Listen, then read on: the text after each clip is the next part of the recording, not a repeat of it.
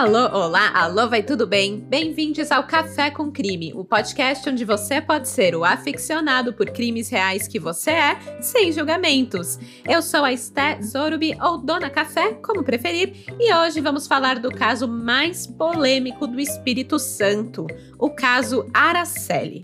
O desaparecimento da garota em 1973 se tornou inesperadamente uma das mais complexas da polícia de Vitória. Às vezes faltava uma lógica, parecia um caso meio incompreensível, porque rolou bastante manipulação, já que os acusados eram de famílias ricas e com recursos para comprar a polícia.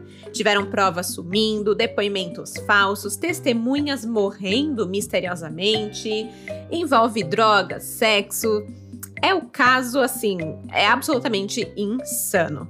Ele foi bastante pedido aqui no podcast. Aliás, quando eu postei o mapa do Brasil lá no Instagram pedindo casos de cada estado, esse foi um que apareceu bastante como recomendação para o Espírito Santo. E se você ainda não segue lá no Instagram, aproveita, é o arroba Café com Crime. Você consegue participar de algumas interações que eu faço por lá. É bem legal e eu adoro quando vocês comentam. Mas vamos lá, eu vou tentar falar rapidinho o nome de todos que pediram o caso.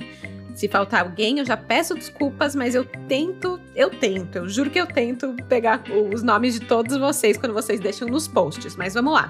Vanessa Silva, Pescosta Eliane, Manu Galhães de Souza, Fabri Diamond, Gabriel 04 Soares, The Heartless, MEBF 1994, Agatha Dutra, Luísa B. Barbosa, Lucas Skywalker 12, Sara Jan e Lorraine Henke, Silvio Lopes, Amanda Aledi, Amanda Rubim, Camila Cavalieri, Josélio Oliveira, Juju Rubi B4, Mário Sérgio Madeire, Rio Sanderson, Silvana Cortier 2, Lislia Live, Braga e Holanda, Poliana Carla, Gemile, Larissa Cosme, Costa DS Juliana, Lucas Sequim, Ana Paula Araújo, Nina Segodoy, Maria Doroteia e Fabiola Gandos. Eita listona! Eu falei que era muito pedido e eu não estava de brincadeira. Muito obrigada para todos vocês que vêm insistindo desde 2020 para eu fazer esse caso. A espera valeu a pena, pois esse episódio está longuíssimo, tá cheio de detalhes contando todas as reviravoltas desse caso. São muitas, então se prepara. E com isso, bora começar do começo?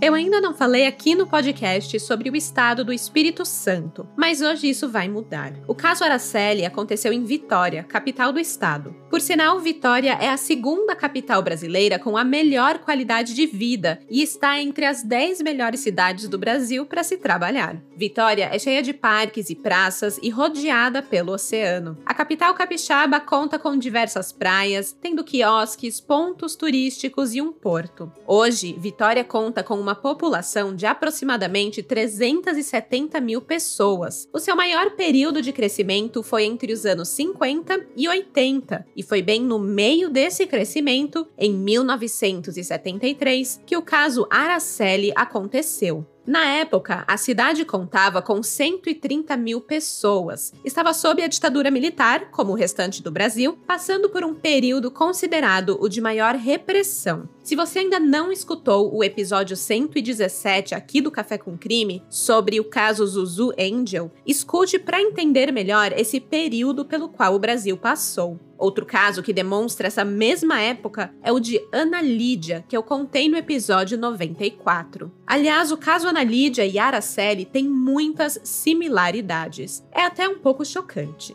Mas esse cenário todo temos nós que estamos olhando hoje para o passado.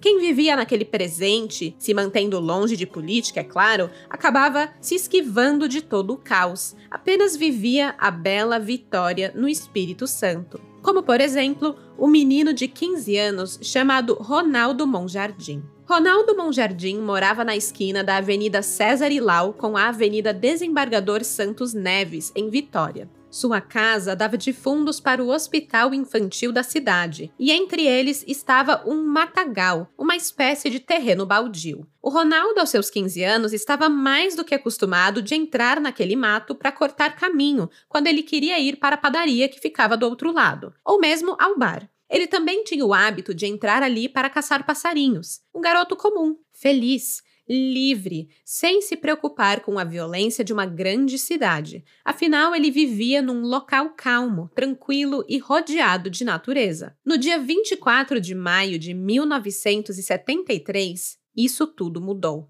Ronaldo estava no bar, que era ali perto de sua casa, e encontrou alguns policiais. Ele observou a conversa deles e viu que eles tinham em mãos a foto de uma menina abraçada a um cachorro, um pastor alemão. Estavam dizendo que aquela garotinha, que aparentava ter uns 12 anos, estava desaparecida. Ele olhou bem para a foto, viu que a menina tinha um sinalzinho no rosto e que era muito bonita, linda mesmo. O Ronaldo chegou a pensar consigo que queria encontrá-la. Queria ser ele quem trouxesse ela de volta, trouxesse aquela bela menina para os seus pais. Dali do bar, ele corta caminho pelo matagal entre o hospital infantil e a sua casa. Passando por ali, observa os passarinhos, mas sente que algo está errado.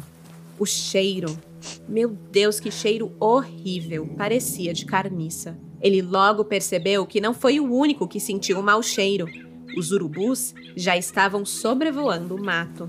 Ele seguiu os pássaros pretos até chegar em uma parte do mato que ficava a aproximadamente 8 metros de uma trilha. Foi então que se deparou com um cadáver. Segundo ele, abre aspas, só tinha os braços e as pernas, já não tinha carne nenhuma, uma moita de cabelo ao lado, só pele. Já tinham devorado o corpo, só tinha o corpo dela ali naquele local. Foi uma cena muito. Fecha aspas. Ele não consegue terminar a frase. Se emociona. O cadáver era irreconhecível, estava dilacerado, totalmente despido, em avançado estado de decomposição. Estava claro que aquela pessoa, aquela vítima, sofreu violência ou foi comida por animais. Apavorado pelo achado e pela aparência horripilante que tanto o impressionou, o menino corre para casa, chama o seu pai e vão para a delegacia de polícia. Lá, revela o que encontrou. Apesar do corpo estar desfigurado, sem rosto, ele não consegue parar de pensar na foto que viu os policiais segurando no bar, naquela linda garota. Ronaldo guia os investigadores e dois outros soldados até o matagal atrás do hospital infantil. Ele jamais imaginou que era isso que estaria fazendo naquela quinta-feira ensolarada. Jamais imaginou que o seu desejo de trazer aquela menina desaparecida para casa terminaria desse jeito. O corpo, ou o que restava dele, foi levado para o Instituto Médico Legal de Vitória para ser examinado. A área foi vasculhada por completo por peritos na esperança de encontrar algum objeto que ajudasse a identificar a vítima. Entretanto, as roupas da menina, nem mesmo seus sapatos, foram encontrados ali. Apenas um saco de pano, que acreditavam que em algum momento foi o que embrulhou o corpo para ser carregado matagal adentro. Aquele terreno baldio, cheio de mato atrás do hospital infantil, foi fartamente filmado e fotografado pela perícia. E, claro, pelos repórteres de jornais e televisão que já tinham sido notificados da descoberta do corpo de uma garota. As imagens, por sinal, eram horríveis. Uma delas mostra dois homens da equipe pericial carregando uma caixa retangular comprida com o cadáver dentro, tentando desviar ali dos arbustos daquele matagal. Mas dentro ali daquela caixa não parece o corpo de uma pessoa. Apenas as pernas são reconhecíveis como parte de um corpo. O resto parece isso. Apenas restos. A face está totalmente desfigurada, a boca arrebentada, o corpo coberto de hematomas e escoriações. O cabelo é apenas um emaranhado sujo. O médico legista logo pode afirmar que aquela vítima havia sido intoxicada, surrada, violentada e morta, tendo seu corpo nu banhado por alguma substância química que havia corroído toda a sua carne. Uma identificação seria quase impossível. O corpo não tinha mais impressões digitais e DNA naquela época era um sonho distante. Mesmo assim, a polícia precisava que um reconhecimento fosse feito, e existia apenas uma família na cidade que estava procurando por uma menina desaparecida, a família Sanches Crespo. Era cedo demais para afirmar qualquer coisa, mas tanto a polícia quanto os veículos de comunicação já desconfiavam que aquele cadáver pertencia a Araceli Cabreira Sanches Crespo. Afinal, ela era a única garota desaparecida em Vitória, a sua família era a única que havia registrado um BO e acionado buscas policiais. Tudo isso seis dias antes daquele misterioso cadáver aparecer ao lado do hospital infantil.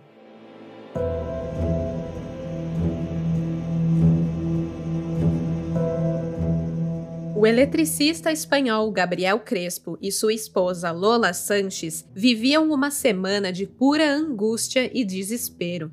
Desde o dia 18 de maio de 1973, quando Araceli não voltou para a casa da escola, eles tentavam de tudo para encontrar a menina. Gabriel havia recorrido à polícia, levou fotos de Araceli às redações dos maiores jornais da cidade, distribuiu panfletos, rodou a cidade inteira procurando rua por rua pela sua filha. Lola Sanches ficou tão abalada pela situação que foi parar no hospital e ficou internada por dias, tendo crises nervosas. Seis dias depois, Gabriel recebe um telefonema que ele não esperava e que ele não queria. É convidado para ir ao IML reconhecer um corpo. Ao chegar na sala fria, antes do médico abrir a geladeira de metal, ele é alertado que o corpo foi atingido por substâncias corrosivas e estava desfigurado. Ele respira fundo e acena com a cabeça. O médico legista então revela o corpo e pergunta: É a sua filha? O Gabriel olha por um tempo sem saber muito bem o que dizer, porque como ele iria reconhecer aqueles restos como sua filha? Não tinha nada que pudesse a identificar. Mas então ele repara nas mãos e nos pés, reconhecendo ali brevemente sinais que sabia serem de Araceli. São pequenos detalhes, talvez pequenos demais para que ele possa afirmar com certeza, mas ele acaba dizendo que sim, talvez essa seja a sua filha sim. Gabriel Crespo sai do IML arrasado e ainda precisa enfrentar um mar de jornalistas em frente ao prédio que querem saber: encontraram Araceli? Ele responde que acha que sim. No dia seguinte, a Gazeta de Vitória trazia em sua manchete: Pai reconhece cadáver de Araceli com uma foto de Gabriel chorando ao sair do Instituto Médico Legal, amparado por outro homem, tentando se desvencilhar ali da, da multidão a seu redor. Ao lado dessa imagem, uma foto de Araceli, sorrindo, com os olhos brilhando bem simpática. Embaixo de sua foto, a legenda dizia: Araceli tinha dentadura perfeita e usava uma borrachinha nos cabelos. Quando voltou para casa, Gabriel precisou enfrentar a mulher e o filho, de 13 anos, para contar que Araceli estava morta. Lola não aceitou. Recusou acreditar que sua filha, de 8 anos, havia sido brutalmente assassinada. Mas ela também não tinha forças para ir até o IML confirmar ou não a identificação feita pelo marido.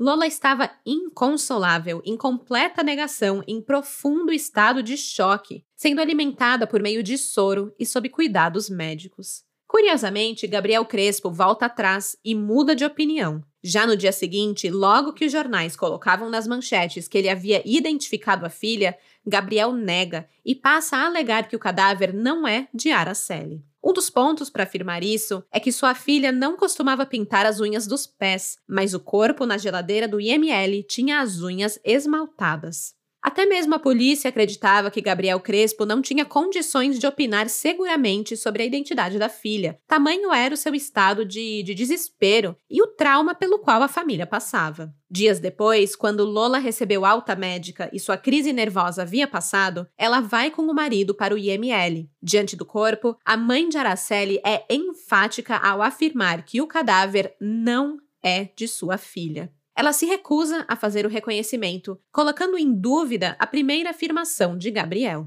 Entretanto, a essa altura, o médico legista Trajano Moreira de Carvalho acreditava que o corpo era sim de Araceli. Ele afirmou, aspas, Até agora, todos os testes médicos legais realizados coincidem com a média de idade de 8 a 12 anos, o tipo de cabelo, os dentes e o tamanho do sapato. O seu corpo deve ter sido destruído por animais. Na minha opinião, foi crime sexual e sua morte ocorreu por sufocação. Fecha aspas. Para confirmar se o corpo era ou não da garota desaparecida, a polícia técnica requisitou serviços de dentistas para examinar a arcada dentária. Também foi enviada para a Dona Lola uma relação com 13 perguntas para auxiliar na identificação do corpo, que possivelmente seria sua filha. Fios de cabelo do cadáver foram enviados para um laboratório em Brasília, junto com fios de cabelo coletados da escova de cabelo de Araceli para comparação. Entretanto, demorariam dias até que os resultados saíssem, e durante esse tempo, nenhuma outra família apareceu para reclamar o corpo ou o identificar. E assim, por mais de um mês, o mistério da identidade do corpo continuava. Se Araceli ainda estava desaparecida, de quem era aquele cadáver? E onde estava Araceli?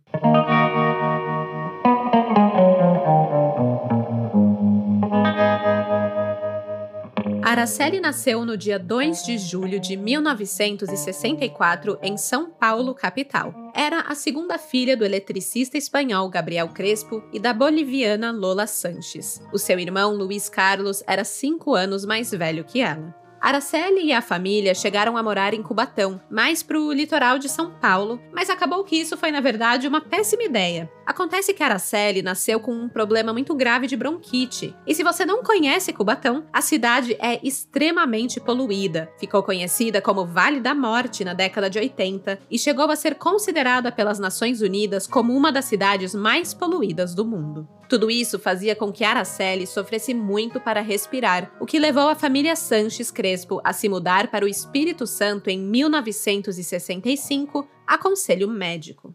De início foram morar em Vila Velha, onde ficaram no bairro Jaburuna. O Gabriel arranjou um emprego na obra do porto de Tubarão. A Lola cuidava da casa. O Luiz Carlos passou a estudar no Colégio Marista, a mesma escola que Araceli frequentava. Os irmãos eram muito unidos, eram bem grudados. O Luiz Carlos conta que Araceli era cercada de carinho, cuidado e muito amor. Abre aspas. Eu, por ser o mais velho, tinha muito carinho com ela. Eu não tinha outro irmão. A irmã era ela. Apesar de sermos menina e menino, convivíamos muito bem. O meu pai era muito dengoso com ela, por ela ser menina, por ela ser a caçula. Ele tinha muito cuidado com ela. Fecha aspas. Já no final de 1972, a família decide se mudar novamente. Como Gabriel trabalhava no porto, ficaria mais perto do trabalho se eles se mudassem para Vitória. Ele já tinha uma casa por lá, que era de sua família, então, por que não? E mais, né? Como eu mencionei, Vitória era uma cidade com qualidade de vida alta, uma cidade verde, com ar puro e limpo para Araceli poder viver,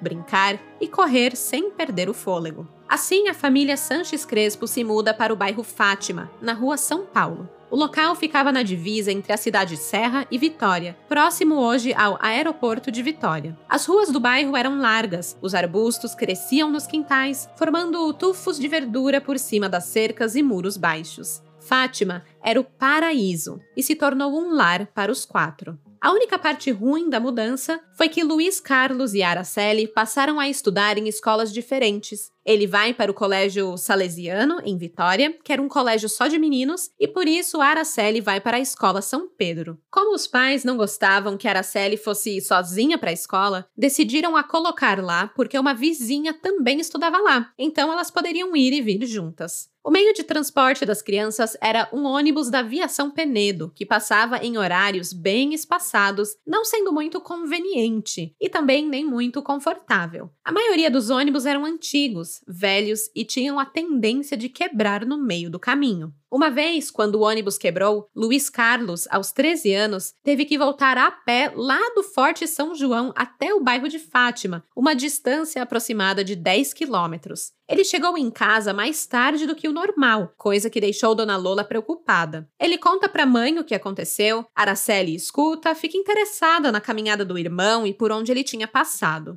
Por azar, o mesmo logo viria a acontecer com Araceli. No final de abril de 1973, o ônibus em que ela estava, indo da escola para casa, lá pelas 4, 5 da tarde, também quebrou. Lembrando da história do irmão, que andou para casa sozinho, Araceli resolve fazer o mesmo em vez de aguardar. Apesar de ter apenas oito anos, Araceli já se achava bem grandinha. Era o que todos diziam, porque a garota tinha espichado. Parecia mais ter corpo de uma mocinha de 12 anos do que de uma criancinha de 8. Ela achou que poderia caminhar para casa e foi. Caminhou pela estrada, passando pela praia do Camburi, mas ela não tinha ideia do que eram 11 quilômetros. Era um trajeto quase impossível para uma criança de 8 anos como ela. Depois de andar 3 quilômetros, já estava escuro, já passava das 6 da tarde. Por sorte, um motorista que fazia serviço no Porto de Tubarão, onde Gabriel Crespo trabalhava, viu Araceli andando sozinha em Camburi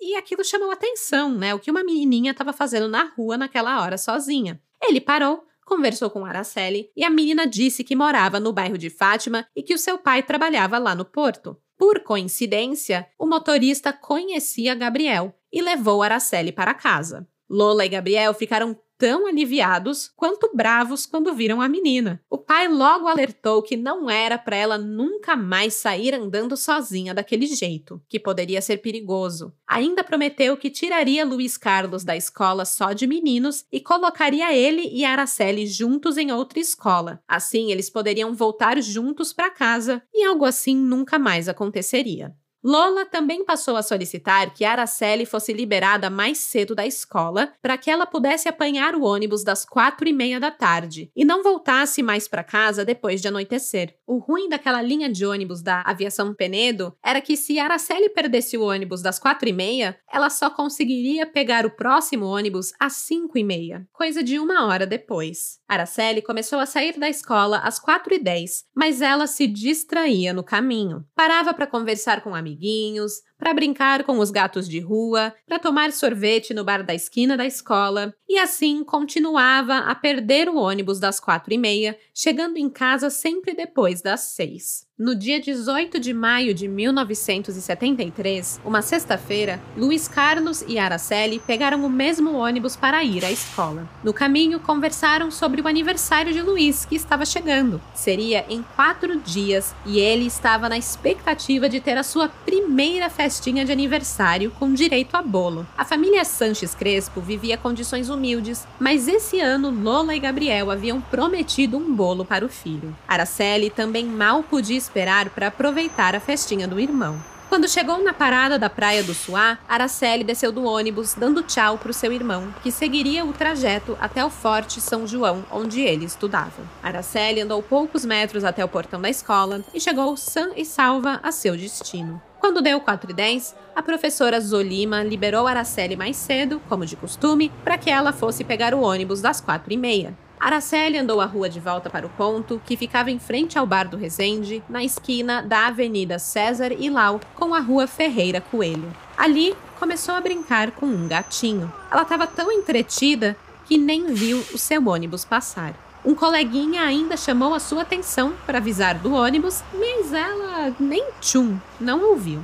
O trajeto ali do ponto da escola até a sua casa no bairro Fátima levava em torno de 30 minutos. A dona Lola já ficava a postos na porta, aguardando a filha lá pelas 5 da tarde. Mas Araceli não chegou. A mãe já estava acostumada com os atrasos da filha. Sabia que ela se distraía, que levava a vida com muita calma, admirando as pequenas coisas à sua volta. Então, ela esperou. Quando deu seis horas e nada de Araceli, Dona Lola começou a ficar preocupada. Será que o ônibus tinha quebrado de novo? Será que Araceli resolveu voltar a pé mais uma vez? Ela então pede para que Gabriel fosse até a escola verificar se estava tudo bem. O Gabriel, ele não estava preocupado, né? Não, não tão preocupado quanto Lola, porque ele sabia que a filha era atrasadinha mesmo. Mas ele obedeceu. Ele entrou no carro, dirigiu em direção à escola e foi mantendo seu olhar atento pelas ruas caso Araceli estivesse caminhando para casa. Ele não viu nada no percurso, também meio que não esperava. Chegando na escola, ele pergunta para falar com a professora Zolima, que também era diretora do, do Colégio São Pedro, e com a professora Marlene, que dava aulas para Araceli. Ambas informaram informaram que o dia correu normal e que a Araceli tinha saído no horário combinado, às 4 e 10. E aí bate a preocupação. Na volta para casa, Gabriel vai mais devagar. Vai seguindo a estrada que o ônibus sempre pegava, faz ali o mesmo trajeto, olhando pelas praias em busca de Araceli. Mas não a vê. Ele chega em casa e avisa a esposa que ninguém viu Araceli e ninguém sabe onde ela está. Dona Lola entra em desespero. Para acalmá-la e também talvez a si mesmo, Gabriel diz que vai sair mais uma vez para procurar por aí e manda Luiz Carlos na casa de vizinhos e coleguinhas de Araceli para perguntar pela menina. Uma hora depois, retornam para casa, ambos derrotados e de mãos vazias. Lola começa a entrar em pânico, ela fica com falta de ar, fica trêmula, com tontura, ela chora e grita e se contorce. Ela tinha certeza que algo de ruim havia acontecido com a filha. A sua crise se intensifica de tal forma que Gabriel acha melhor levá-la ao hospital. Pai e filho colocam Lola no Fusca e vão para o pronto-socorro da Santa Casa de Misericórdia. Lá, o médico constata que o quadro de Lola é delicado e é melhor ela ficar internada aquela noite. Enquanto Lola fica no hospital com uma vizinha, Gabriel e Luiz Carlos voltam para casa, onde o pai coloca o filho para dormir e sai novamente em busca de Araceli. Mas Luiz Carlos não dormiu aquela noite. Ele chorou. Sentiu-se culpado porque naquele dia, pensou ele, ele deveria ter descido do ônibus e ido à escola com a irmã. Ou até mesmo deveria ter saído mais cedo da escola e ido a buscar. Talvez aí a história seria diferente. Mas agora ele não podia fazer mais nada, apenas esperar e chorar. Enquanto isso, Gabriel Crespo está na rua tentando decidir para onde ir, o que fazer, onde procurar. Dessa vez, ele leva consigo uma foto da filha para a delegacia, onde faz uma queixa de desaparecimento e também vai à redação de O Diário e depois de A Gazeta para pedir ajuda na divulgação da foto da garota desaparecida. Ele mandou imprimir milhares de cartazes com duas fotografias da menina, solicitando informações sobre o seu paradeiro. Todos os setores da polícia no estado do Espírito Santo foram solicitados para colaborar na busca de Araceli, comandada pelo delegado Manuel Nunes de Araújo. O circo Tirrane, montado na cidade, foi vasculhado. No Alecrim e em Nova Almeida, ciganos tiveram os seus passos investigados. Carros do colégio onde Araceli estudava foram colocados à disposição para auxiliar nas buscas. Logo a polícia chega à informação de que Araceli foi vista brincando com um gatinho em frente ao bar do Resende e que depois foi vista em companhia de uma mulher loira e alta no centro de Vitória. Surge aí a possibilidade de um sequestro. Amigos dos pais de Araceli, que estavam desesperados, resolveram oferecer 20 mil cruzeiros a quem pudesse dar uma pista segura que levasse a Araceli. Ainda afirmavam que a pessoa que tivesse a pista não precisava nem se identificar, podia ser uma pista anônima, bastava ligar e falar para ganhar a recompensa. Logo, a família recebeu ligação de um homem de outro estado que pediu 100 mil cruzeiros na promessa de entregar Araceli, que estava, segundo ele, em bom estado físico e apenas com uma forte gripe. O local pré-determinado para a troca seria Itaparica, mas diligências policiais culminaram com a identificação desse homem, que na verdade era um estelionatário que baseou o seu plano em dados fornecidos pelos jornais e revistas sobre o caso Araceli. Não foi a única vez que pessoas sem escrúpulos tentaram lucrar em cima da dor da família Sanches Crespo. Um outro homem também se prontificou a devolver Araceli por um resgate de 4 mil cruzeiros. O seu plano obrigou a polícia a ficar em vigilância toda noite no trevo para Guarapari, na BR-101, na espera de que o homem passasse ali para recolher a recompensa prometida. Mas na hora que a polícia o notou, ele saiu acelerado em um carro potente e a perseguição não resultou em nada. Um mês depois, um telefonema anônimo dizia que uma garotinha que se assemelhava muito a Araceli tinha sido vista perambulando pelas ruas de Nova Veneza, distante aí mais ou menos a uns 200 250 quilômetros de Vitória. Uma equipe para lá se dirigiu e conseguiu encontrar a menina, mas não era a Araceli.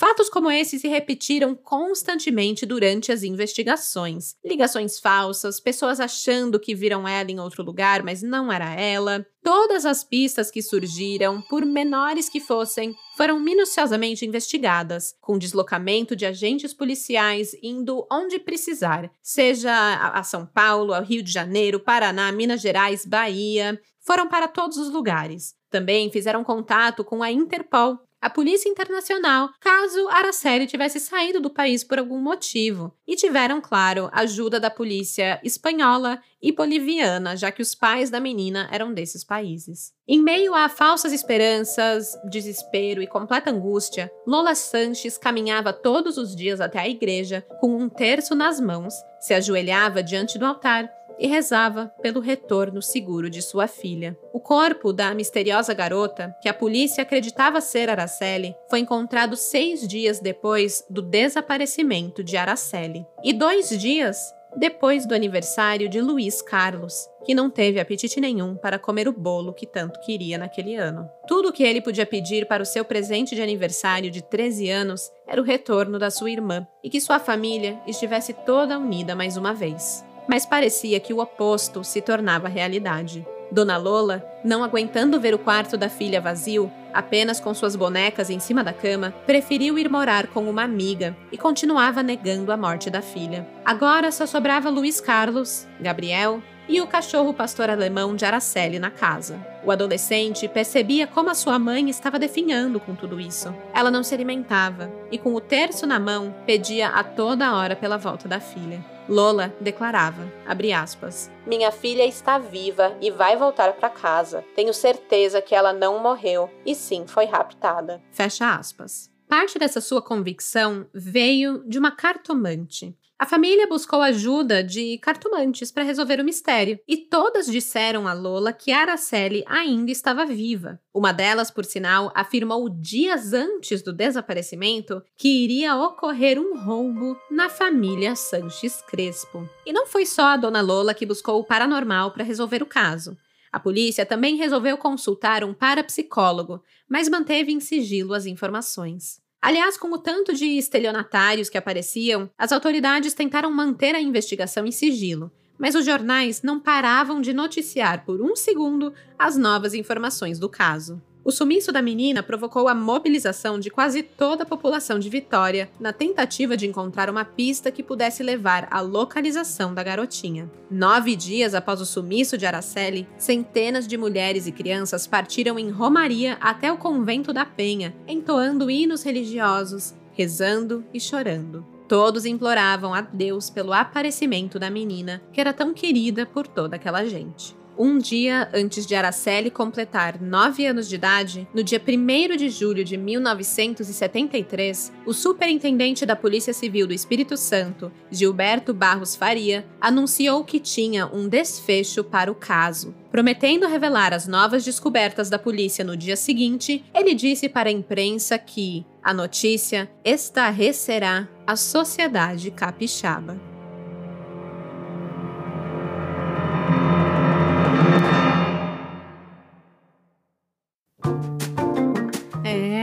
É tenso. Ainda tem muita história pela frente, mas respire fundo, tome um gole do seu café e escute esse recadinho. O podcast agora recebe apoio de ouvintes através do Apoia-se. Sim, apenas lá no Apoia-se você pode fazer uma assinatura mensal no valor que você quiser: 5, 10, 15, 20. E com isso, você tem acesso a episódios exclusivos. Então, para você que um episódio a cada 15 dias não basta, essa é uma boa opção você ganha um episódio a mais por mês. Além disso, tem outros benefícios que você pode descobrir acessando o Apoia-se. O site é o seguinte: apoia.se barra café com crime. Eu vou deixar o link na descrição desse episódio. É apoia.se barra café com crime. Saiba que o seu apoio fez esse podcast ser possível. Muito obrigada. E pronto, recadinho dado. Deu tempo de tomar o seu gole de café? Então agora eu posso voltar para o crime.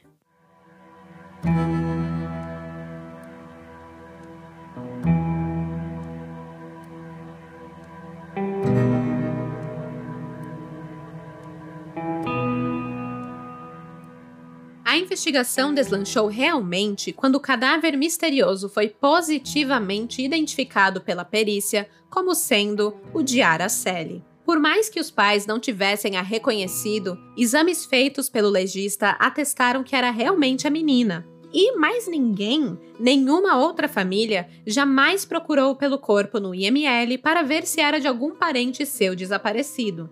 Só tinha Araceli desaparecida. Era Araceli. As provas que levaram a essa conclusão foram as seguintes. O corpo apresentava ter a mesma idade de Araceli, entre 8 e 9 anos, e ser do mesmo sexo, o feminino. Uma cicatriz produzida por ação de um furúnculo na coxa direita, na face externa, coincidia com uma marca que Araceli também tinha. Os exames dos fios de cabelo, né, um do cadáver e um da escova de Araceli, demonstrou semelhanças entre os fios. Foi determinado que apresentavam o mesmo peso específico, o mesmo tipo de cabelo e a mesma cor. Também houve uma semelhança entre a arcada dentária recomposta do cadáver encontrado com fotos da menina Araceli. Entretanto, o cadáver apresentava falta de alguns dentes que Araceli possuía, o que a perícia apontou que poderia ter sido arrancado após o seu sumiço ou terem sido devorados por animais no matagal. Também foi encontrada a borrachinha de prender o cabelo que Araceli usava. Mas continua o mistério de por que as unhas dos pés do cadáver estavam pintadas, sendo que Araceli não pintava as unhas. Um laudo atestava que a menina morreu depois de ser submetida a uma intoxicação por barbitúrico, um medicamento usado como sedativo. Além disso, ficou evidente que a vítima sofreu traumatismos e foi violentada sexualmente quando ainda estava viva. As linhas investigativas iniciais do superintendente José Gilberto Faria foram as seguintes: Primeira, um possível caso amoroso do pai. Isso porque a criança foi vista na companhia de uma mulher, loira, no centro da cidade. Mas essa teoria era muito pouco provável, porque alguns asseguravam que Gabriel Sanches era um homem de trabalho que vivia para a família. Então era difícil ser vingança de uma amante. Linha número 2: a vingança dos empregados dispensados da companhia em que Gabriel trabalhava. Dois suspeitos, que eram funcionários da empresa, chegaram a ser interrogados, mas foram liberados. Linha número 3: ataque de um tarado sexual. A polícia chegou a solicitar que hospitais psiquiátricos de Vitória mandassem uma relação de nomes de pacientes psiquiátricos que tivessem recebido alta recentemente ou que fugiram do hospital. E a linha número 4: um rapto ou um sequestro. Após mais de um mês de intensas investigações, a que parecia mais certeira era a linha 3, ataque de um tarado sexual, como diziam na época. Acontece que esse tarado, entre aspas, não seria um paciente de um hospital psiquiátrico como pensavam, e sim uma figura importante da cidade. De acordo com testemunhos coletados pelos investigadores, Araceli teria sido vista entrando em um Mustang branco. Acontece que esse carro pertencia a Paulo Elau, um rapaz rico e conhecido na cidade por suas festas. Ele era o tipo de cara que se enquadrava perfeitamente no estereótipo de juventude transviada dos anos 70. Era um usuário de drogas, encrenqueiro, que apavorava a cidade na sua motoca e com suas festinhas suspeitas. Festinhas que contavam com a presença de garotas menores de idade. E claro que ele não fazia tudo isso sozinho. Estava sempre na companhia de Dante Michelini Filho, conhecido como Dantinho, outro rapaz de família rica e importante no estado. Essas famílias, a Michelini e a Elau, eram muito poderosas e estavam conectadas com o regime militar. Os Michelini eram grandes proprietários de terra com interesses no comércio e na indústria, enquanto os Elau eram grandes comerciantes com interesses em hotéis e imóveis, sendo donos das três maiores fortunas do estado. O pai de Paulo, o Constantin Elau, era simplesmente primo de Henrique Prete, vice-governador do Espírito Santo na época. Foi isso que levou Gilberto Barros Faria a afirmar que a sociedade capixaba ficaria estarrecida com o desfecho do caso, pois àquela altura as investigações já indicavam que Dantinho Michelini e Paulo Elau teriam levado Araceli em seu Mustang branco para uma de suas festas, onde a menina foi drogada, estuprada e morta. Contudo, entretanto, porém, o superintendente nunca revelou essa versão para a imprensa, pois na noite em que fez essa afirmação, em 1 de julho de 1973, recebeu a visita de Dante Michelini, o pai de Dantinho, o patriarca, o rico exportador de café e dono de uma carteira policial também, no seu gabinete. A carteira policial que o Dante tinha, por sinal, ele ganhou do superintendente Gilberto Barros Faria e do capitão Manuel Araújo, depois que ele emprestou dinheiro para que a polícia pudesse providenciar transportes para efetuar diligências. Claro que o homem mais rico da cidade seria amigo e banco pessoal dos policiais, né? Bem, a reunião entre o pai do suspeito e o superintendente da Polícia Civil aconteceu em segredo. Dante usou uma peruca, um bigode postiço e uma máscara de borracha para não ser identificado. A conversa no gabinete do policial foi longa e mudou para sempre o rumo das investigações do caso Araceli. No dia seguinte, em vez de Gilberto Barros Farias revelar para a imprensa a identidade dos suspeitos que estarreceria a sociedade capixaba, ele apenas disse que o assassino de Araceli era um negro demente que perambulava pela praia do Suá. No jornal, o Jornal de Vitória, do dia 11 de julho de 1973, a seguinte matéria: Nota oficial também não revela o criminoso o comerciante Dante Michelini e qualquer outro membro da sociedade capixaba nada tem a ver com o assassinato da menina Araceli Cabreiro Crespo, segundo afirmou ontem o superintendente da Polícia Civil do Espírito Santo, Gilberto de Barros Faria, o mesmo que havia levantado a hipótese no último dia 3. Dante Michelini, por sua vez, foi apresentado pelo superintendente como um amigo interessado na elucidação do crime e assim foi designado como seu ajudante, acompanhando todos os depoimentos e participando de várias diligências com os policiais. É um absurdo, mas aconteceu. Dante Michelini esteve no local onde foi encontrado o corpo. Logo após a sua retirada, ele também acompanhou o reconhecimento do corpo pelo pai da menina no IML. Foi ele quem contratou a perícia da arcada dentária de Araceli. Ele se tornou um dos principais investigadores do crime. Ele também se aproximou de Dona Lola, a mãe de Araceli, sob o pretexto de ajudar a elucidar o crime. Coisa que depois Dona Lola reconheceria como sendo de um cinismo incrível. Já o capitão da Polícia Militar, o Manuel Araújo, que até então estava comandando as buscas pela garota desaparecida, ele ficou responsável por encontrar o tal negro demente que perambulava pela praia do Suá. Mas isso foi impossível, porque, né? Ele não existia. E também porque ninguém da sociedade capixaba engoliu essa historinha. Muito menos Dona Lola Sanches, que quando escutou essa mentira sair da boca do superintendente Gilberto, ela marchou até o seu gabinete e lhe deu uma bofetada na cara. A mentira era óbvia. Quando o corpo de Araceli foi achado, ficou claro que a menina havia sido sequestrada, violentada, surrada, drogada até a morte, tivera o seu corpo mergulhado numa substância química qualquer, com o claro objetivo de evitar a identificação e o trabalho dos que a procuravam. Algo que era impossível para um tarado sexual com demência fazer, como a polícia estava insinuando. Então, o capitão Manuel precisou arranjar um outro suspeito. Foi então que Fortunato Pitim entrou na história como principal culpado pela morte de Araceli. Antes de explicar mais sobre isso, é importante dizer que a partir disso se inicia uma série de crimes para encobrir o crime de Araceli, o assassinato da garota. Algo que os jornalistas Paula Siqueira e Carlos Santos descreveram no Jornal do Comércio em 1977. Abre aspas. Parecia que tudo fazia parte de um intricado jogo, de cujas peças se desconhecia a função, e a lógica parecia ser totalmente incompreensível. Versões contraditórias, depoimentos forjados, provas desaparecidas, documentos falsos eram os elementos que constituíam o processo Araceli. Fecha aspas. Mas vamos voltar para Fortunato Pitim e entender no que ele se meteu. Fortunato Pitim era filho de Constantino Pitim, um importante fazendeiro do Espírito Santo. Como também era um jovem rico, milionário na verdade, ele fazia parte da panelinha de Paulo Elau e Dantinho Michelini.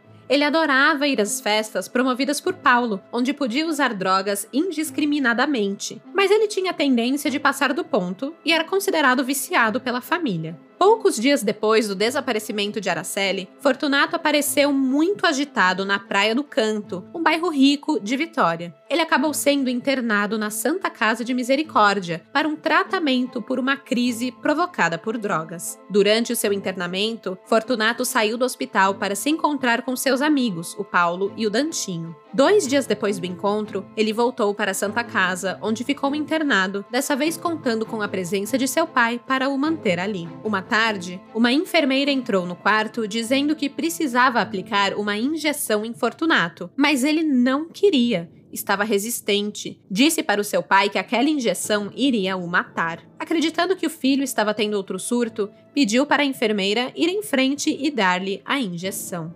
Fortunato morreu em seguida.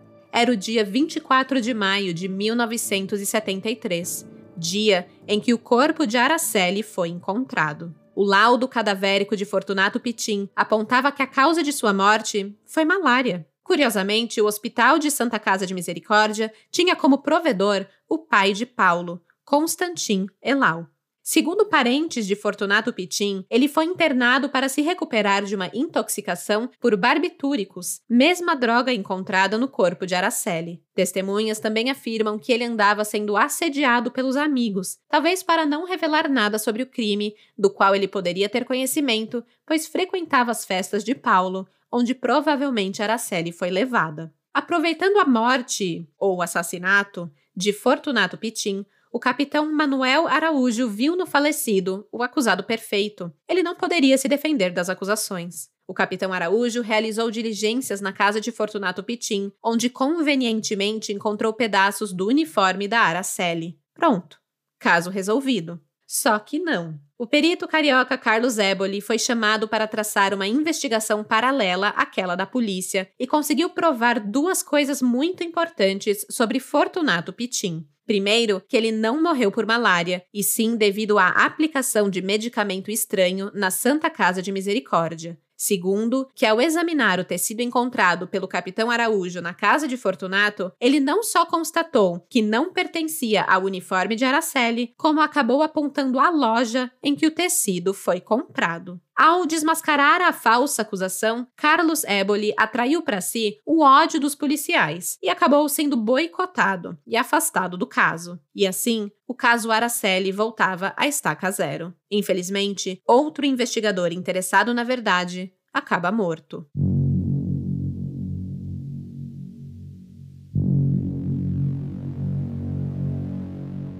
O mistério em torno do caso Araceli tinha deixado o sargento da Polícia Militar, José Homero Dias, impressionado. Ele decidiu investigar o crime por conta própria. Homero Dias era conhecido por investigar o tráfico de drogas no Espírito Santo e tinha muitos contatos em Vitória. Sabendo que Araceli foi drogada, intoxicada, ele decidiu seguir essa pista, que era bem a sua praia. É assim que acaba esbarrando no fato de que os jovens da família Elau e Michelini proporcionaram algumas festas regadas a drogas drogas. Nos últimos dias de novembro de 1973, anunciou a alguns colegas policiais que já tinha provas suficientes para prender os suspeitos Paulo e Dantinho. Ele contou suas suspeitas ao capitão da PM, o Manuel Araújo, que chefiava o primeiro inquérito para apurar a morte de Araceli. Mas o capitão ignorou a sua investigação particular. Como Homero pertencia ao serviço secreto da Polícia Militar, ele comunicou os fatos aos seus superiores, esperando que estes sim conseguissem a atenção do capitão Araújo. Logo depois disso, o PM José Homero Dias foi designado pelo capitão Araújo para participar de uma ação contra traficantes de drogas na Ilha do Príncipe. Durante essa diligência,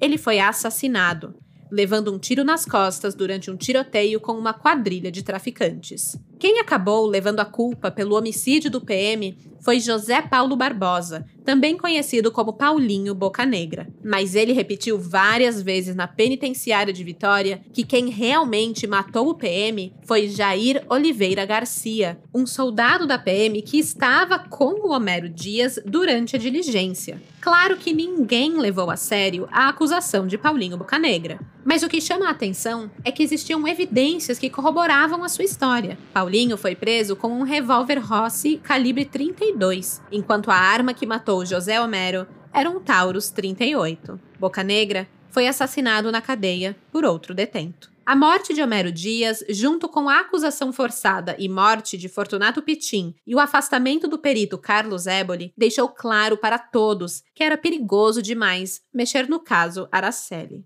mas algumas boas pessoas continuavam tentando. Um vigia do edifício Apolo, pertencente à família de Paulo Elau, compareceu à polícia para informar que no apartamento frequentado pelo rapaz havia uma japona, uma espécie de casaco, suja de sangue. Dias depois, à noite, esse vigia foi sequestrado num carro por homens encapuzados que o levaram a uma praia deserta e o espancaram. A japona sumiu. Outras evidências importantíssimas também desapareceram misteriosamente da polícia de Vitória, como os quatro rolos de filmes com fotos das perícias realizadas no matagal onde Araceli foi encontrada. Esses filmes continham o laudo pericial fotográfico e eram evidências materiais importantíssimas para a elucidação do caso. E, puf, sumiram. Sumiram não só dos corredores da polícia, mas também dos jornais que haviam fotografado a cena, como foi o caso do sumiço dos negativos do fotógrafo Carlito Medeiros, do jornal O Diário de Vitória. As mortes suspeitas também não paravam. O desembargador Edson Queiroz do Vale, um austero membro da Justiça Capixaba, morreu atropelado no local onde atravessava a Avenida Jerônimo Monteiro. Ele usava a sua influência para desvendar a morte de Araceli. Jorge Michelini, irmão de Dante Barros Michelini, o pai, morreu num acidente de carro na Avenida Dante Michelini, quando, ao fazer a curva com seu carro, acabou sob as rodas de um caminhão, na madrugada de 18 de janeiro de 1975. Segundo peritos, Jorge era usuário de cocaína e promovia reuniões para consumo de drogas entre os meninos ricos da Praia do Canto. A suspeita é que o acidente teria sido, na verdade, um suicídio, após as suspeitas do seu envolvimento e da sua família no crime. Finalmente, o livro Araceli Meu Amor, do jornalista José Louzeiro, publicado com provas e relatos que incriminavam Paulo Elau e Dantinho Michelini, ele foi censurado e retirado de circulação por ordem expressa do ministro da Justiça, o senhor Armando Falcão. O livro foi apreendido em 1976 por ser um atentatório à moral e ao pudor. E assim, com o passar do tempo, o inquérito do caso Araceli acabou sendo enviado à justiça sem apontar suspeitos. Aguinaldo Silva, ao escrever sobre o caso para o jornal Movimento Cena Brasileira, afirmou, aspas, Uma das características dos crimes que envolvem pessoas muito ricas, como o caso de Araceli, morta em Vitória em 1973, é a complexidade. Elas nunca têm motivos para matar, e a polícia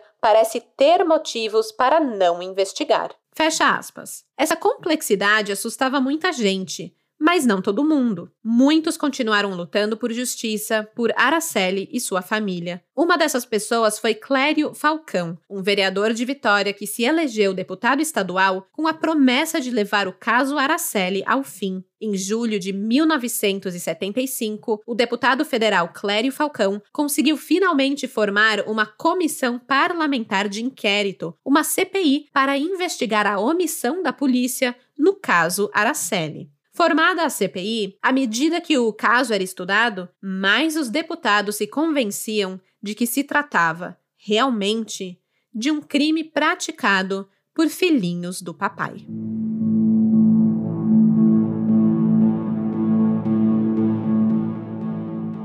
2 de julho de 1975 seria o aniversário de 11 anos de Araceli, e o seu nome era discutido fortemente na Assembleia Legislativa do Estado. Depois de mais um mês de exaustiva tomada de depoimentos, a Comissão Parlamentar de Inquérito chegou a duas conclusões. Primeiro, houve sim omissão da Polícia de Vitória no caso Araceli. A polícia estava interessada em manter distante das investigações os reais assassinos, que eram figuras de prestígio, filhos de famílias importantes do estado. Segundo, que o jovem rico Paulo Elau e a sua amante Marisley Fernandes seriam os matadores de Araceli. E outro milionário, o Dante Michelini Jr., estaria de alguma maneira envolvido no caso. Mas isso caberia à polícia provar, já que a CPI foi convocada apenas para investigar as denúncias de omissão da polícia.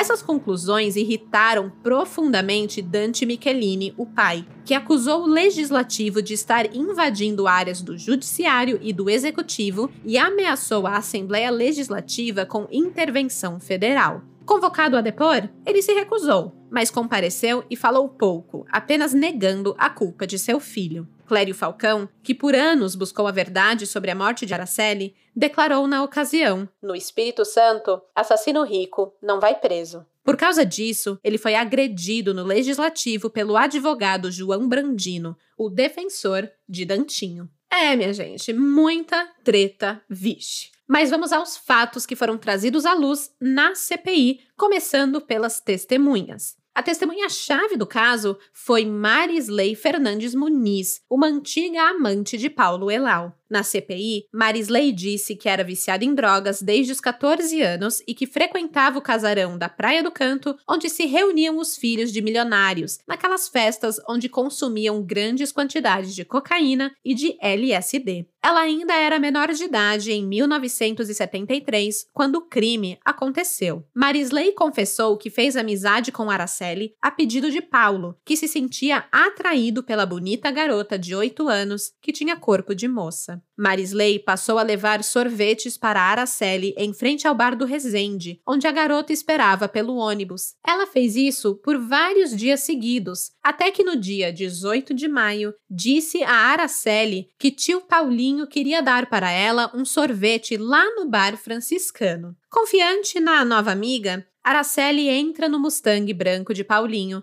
para nunca mais ser vista pela sua família. Marisley afirmou que Araceli foi violentada e dopada com forte dose de LSD, a qual a menina não resistiu. Disse também que acompanhou Paulo Elau ao terreno onde o corpo de Araceli foi despejado. Na ocasião, ela estava no carro de Paulo, onde havia um frasco com um líquido amarelo, um saco plástico com luvas e algodão. O seu amante foi ao local para ver se precisava despejar mais ácido no cadáver da garota. Na volta, ele trocou de carro e disse a Marisley que não contasse nada a ninguém. Depois dessa confissão na CPI, Marisley chorou e aí negou tudo e disse que o que acabou de falar era fruto da sua imaginação. Mas a sua confissão tinha produzido provas reais. Ela chegou a indicar onde estava a boneca de Araceli, a qual ela ganhou de presente de Paulo Elau após o crime. A boneca estava em casa de uma amiga sua. A polícia realizou a busca e a amiga de Marisley disse que sim, havia ganhado a boneca de Marisley como presente para sua neta. A boneca foi encontrada e entregue para a polícia.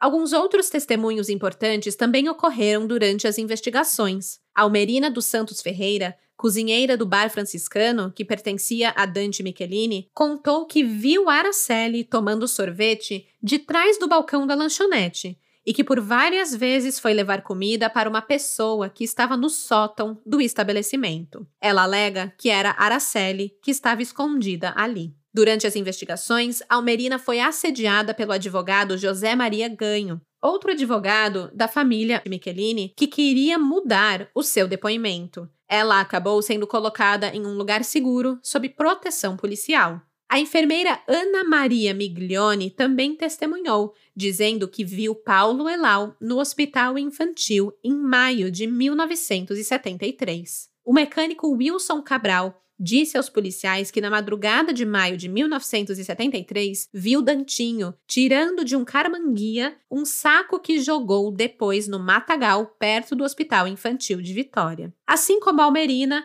Wilson foi vítima de assédio constante das famílias Elau e Michelini. A sua vida foi vasculhada, virada de cabeça para baixo, depoimentos de psiquiatra que nem conheciam ele foram produzidos sugerindo que ele tinha doenças mentais. Wilson acabou sendo internado no Hospital Psiquiátrico Adalto Botelho, lá em Cariacica. O promotor Agnaldo Farias de Souza, então corregedor da polícia, disse que uma das testemunhas não foi ouvida porque o delegado Manuel de Araújo havia recebido ordens do Palácio Anchieta do governo do estado. Isso porque o vice-governador do Espírito Santo era Henrique Prete, primo de Constantin Elau. Uma pessoa que foi chamada para prosseguir com as investigações depois de tudo isso foi o perito carioca Carlos Éboli. Sim, ele voltou, voltou para buscar novas evidências que ninguém tinha deixado ele investigar antes. Junto do perito Asdrubal de Lima Cabral, ele gravou um depoimento de Bertoldo Lima, motorista de Dante Michelini. Bertoldo disse que depois do cadáver ter sido encontrado, Jorge Michelini, o irmão de Dante, mandou que ele comprasse jornais e, ao ver a notícia do crime, começou a passar mal. Sua avó, ao ver o jornal, gritou: Meu Deus, meu neto é um assassino. Jorge teria então mandado Bertoldo buscar o comissário Chagas, um intermediário da família em problemas policiais. O comissário chegou e tranquilizou a avó, dizendo que nada de anormal estava acontecendo. Depois disso, Bertoldo levou Jorge e Dante à superintendência da Polícia Civil, onde ele conversou demoradamente com o superintendente Gilberto Faria mudando aí a opinião e o rumo da investigação. No dia seguinte, o superintendente anunciava que o assassino era o negro demente da Praia do Suá. Quando isso saiu em todos os jornais, a família Michelini comprou mais de 200 exemplares, recortou as reportagens com essa fala do policial, cortou-as em cartolinas e afixou nos bares mais frequentados da cidade. A intenção era modificar a opinião pública, colocando-os como inocentes, numa luz mais favorável. A CPI também foi a oportunidade que Carlos Éboli precisava para trazer de volta algumas evidências que havia notado durante suas investigações. Ele afirmou que desapareceu do inquérito o caderno de desenhos de Araceli. Por ele, Éboli chegou a várias deduções, pois a menina tinha desenhado interiores de casas luxuosas da Praia do Canto e do Bar Franciscano, locais conhecidos dos acusados de sua morte e que ela só poderia ter desenhado se já estivesse ido para lá, coisa que com a sua família humilde ela nunca teve oportunidade. Um detalhe que chamou a atenção de Éboli foi que Araceli costumava desenhar noivas sem mãos. Isso o levou a buscar uma interpretação com uma psicóloga, mas o perito não chegou a saber a conclusão, pois morreu logo em seguida. No fim de tudo, ficou constatado que as investigações foram dificultadas por ameaças a testemunhas e a quem trabalhava na apuração. Pelo menos 14 pessoas morreram, entre possíveis testemunhas até pessoas interessadas em desvendar o crime. Denúncias de subornos a policiais e álibis forjados também estavam presentes na investigação do assassinato de Araceli. Dantinho e Dante Michelini e Paulo Elau foram acusados de usarem a sua influência junto ao regime militar e à polícia para que as investigações não fossem adiante. Mas foram e os três acabaram presos em agosto de 1977.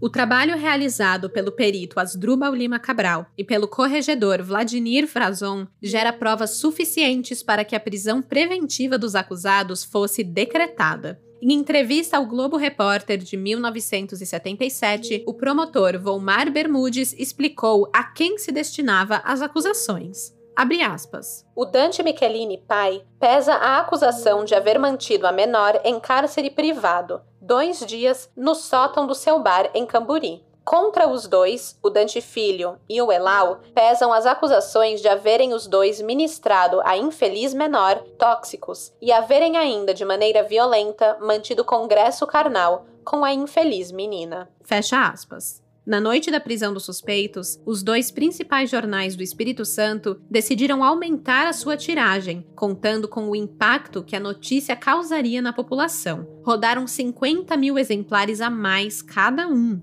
Mas foi um erro de cálculo, porque por volta das 8 da manhã do dia 24 de agosto, era impossível encontrar nas bancas um único exemplar. A notícia que os capixabas leram, na verdade devoraram naquela manhã, foi a seguinte: Paulo Elau foi preso de manhã enquanto fazia a barba. Ele estava no Rio de Janeiro, no apartamento do pai, na Avenida Atlântica, em Copacabana. Ele se mudou de Vitória para lá depois do crime e levava uma vida normal.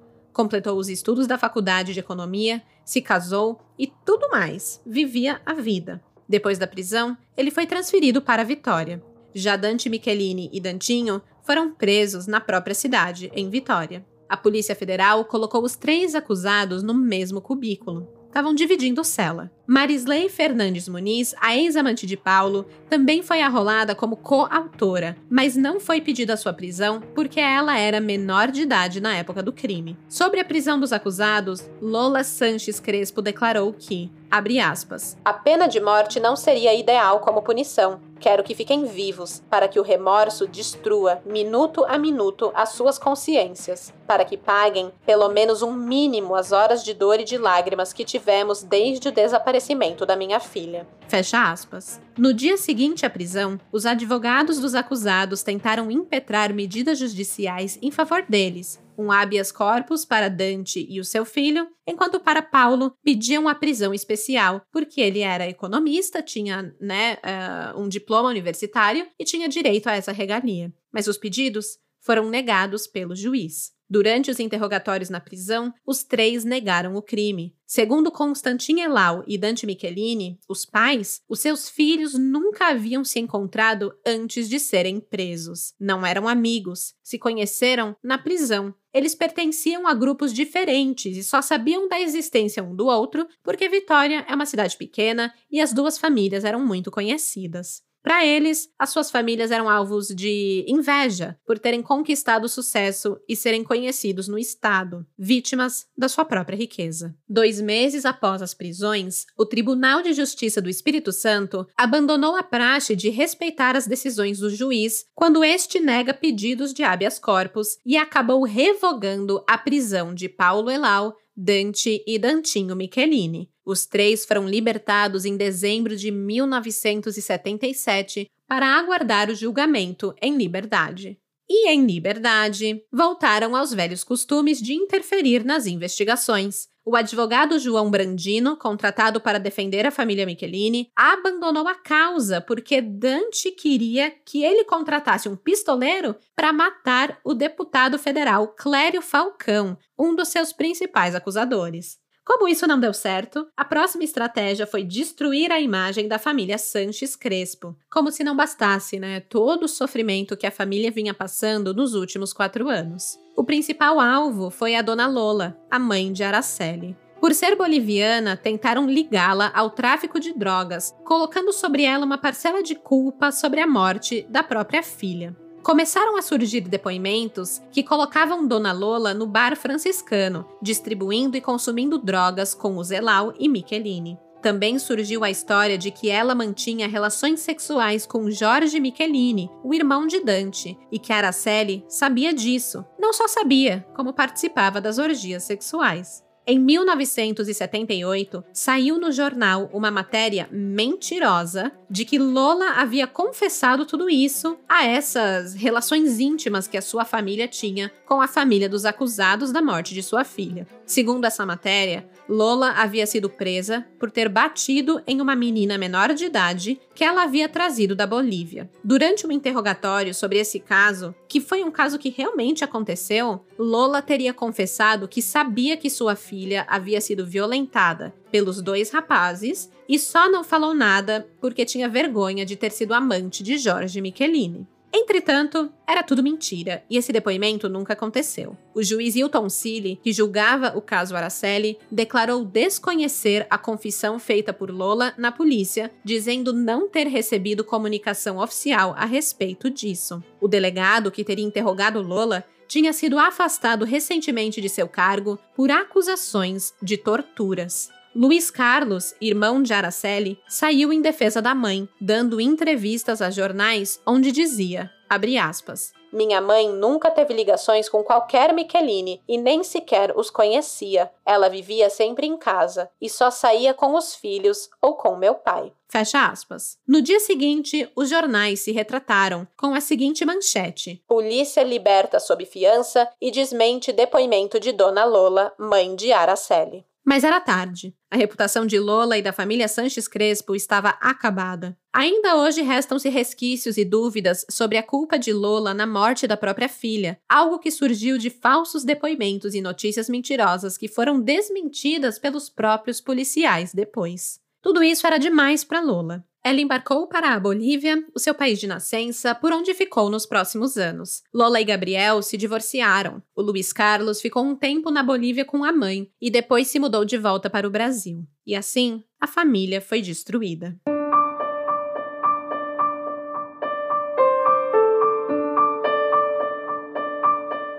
Em 1980, o caso Araceli foi julgado pela primeira vez na época, foi o maior processo criminal do Brasil, com 4.267 páginas, 298 testemunhas que prestaram 483 depoimentos após quase seis anos da morte da vítima. A versão da polícia foi a seguinte: Araceli foi raptada por Paulo Elau, com auxílio de Marisley, no bar que ficava entre os cruzamentos da Rua Ferreira Coelho e Rua César Ilau, após sair do colégio. Em seguida, ela teria sido levada para o bar franciscano que ficava na praia de Camburi, de propriedade de Dante Michelini, onde ela foi mantida em cárcere privado e sob o efeito de drogas por alguns dias. Dantinho e Paulo teriam obrigado Araceli a manter relações sexuais com eles. Para quebrar a resistência da menina, os dois rapazes a chaparam com drogas pesadas que costumavam consumir nas suas festas. Entretanto, o corpo da criança não aguentou a dose e Araceli entrou em coma. Desesperados,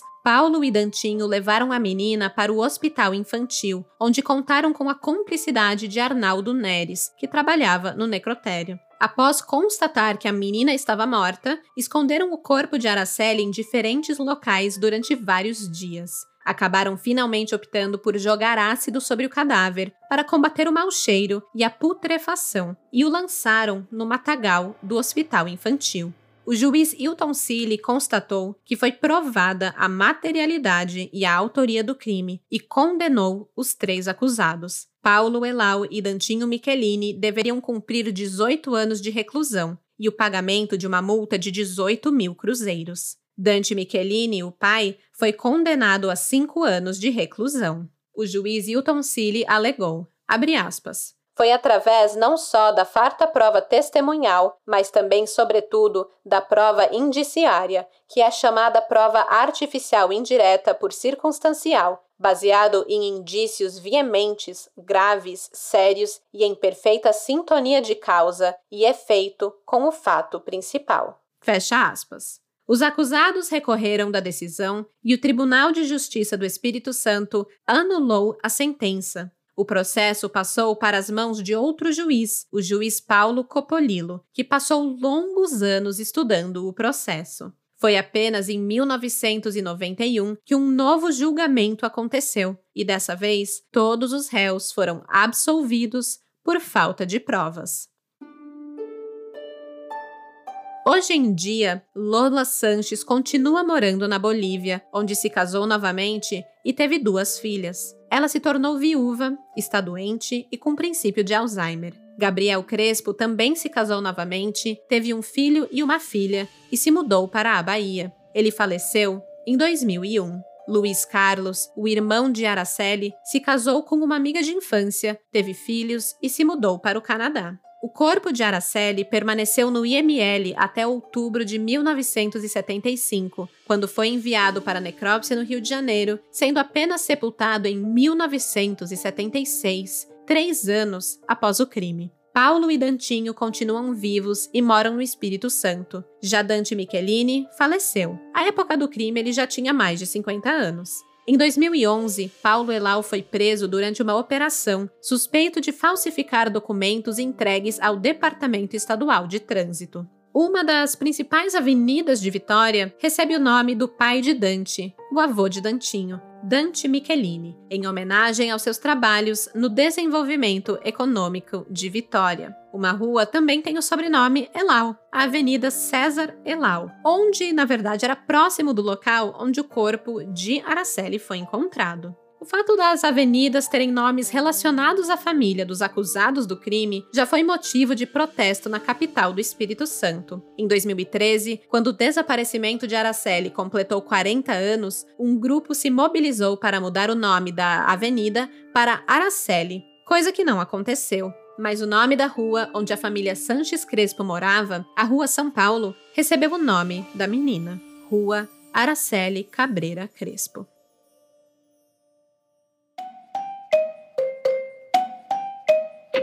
Caso Araceli é realmente muito marcante. É uma briga de poder, de influência. Para mim é um caso de contrastes. A gente vê muito claramente a inocência de uma criança e a maldade de um homem. A luta de uma família humilde contra famílias ricas. O trabalho honesto de certas autoridades contrastando com a corrupção e a repressão de outros. O caso Araceli não está só. Vemos o mesmo com o caso de Ana Lídia, com o caso Cláudia Lessin Rodrigues, Infelizmente, a história se repete. Para não fechar o episódio com esse gosto amargo de injustiça na boca, pelo menos a história de Araceli serviu para gerar conscientização. Em 2000, o Congresso Nacional instituiu o Dia Nacional de Combate ao Abuso Sexual de Crianças e Adolescentes. É o dia 18 de maio, em homenagem a Araceli, no dia do seu desaparecimento. Amanhã, quinta-feira, dia 18 de maio, vou postar as fotos relacionadas a esse caso lá no Instagram, o arroba Café com Crime. Se você ainda não nos segue por lá, tá esperando o quê? Eu vou postar fotos da Araceli, da família Sanches Crespo, dos jornais da época, da cena do crime, tudinho. Então, segue lá para ver. Eu encontro vocês na outra quarta-feira, daqui a 15 dias, e até lá, não aceitem sorvete de estranhos, porque de desgraça já basta esse podcast. Tchau, tchau! Esse episódio foi escrito, produzido e apresentado por mim, Stephanie Zorbi, com edição de Luigi Calistrato e pesquisa de Ana Ferrari. As fontes utilizadas foram G1, Extra Classe, Luta Democrática, O Jornal, Revista O Cruzeiro, Diário da Noite, Diário do Paraná, Jornal do Brasil, Jornal do Comércio, Jornal A Luta Democrática, Jornal Movimento Cena Brasileira, Revista Manchete, o livro Araceli Meu Amor, de José Louzeiro, Prefeitura Municipal de Anchieta e Canal Ciências Criminais.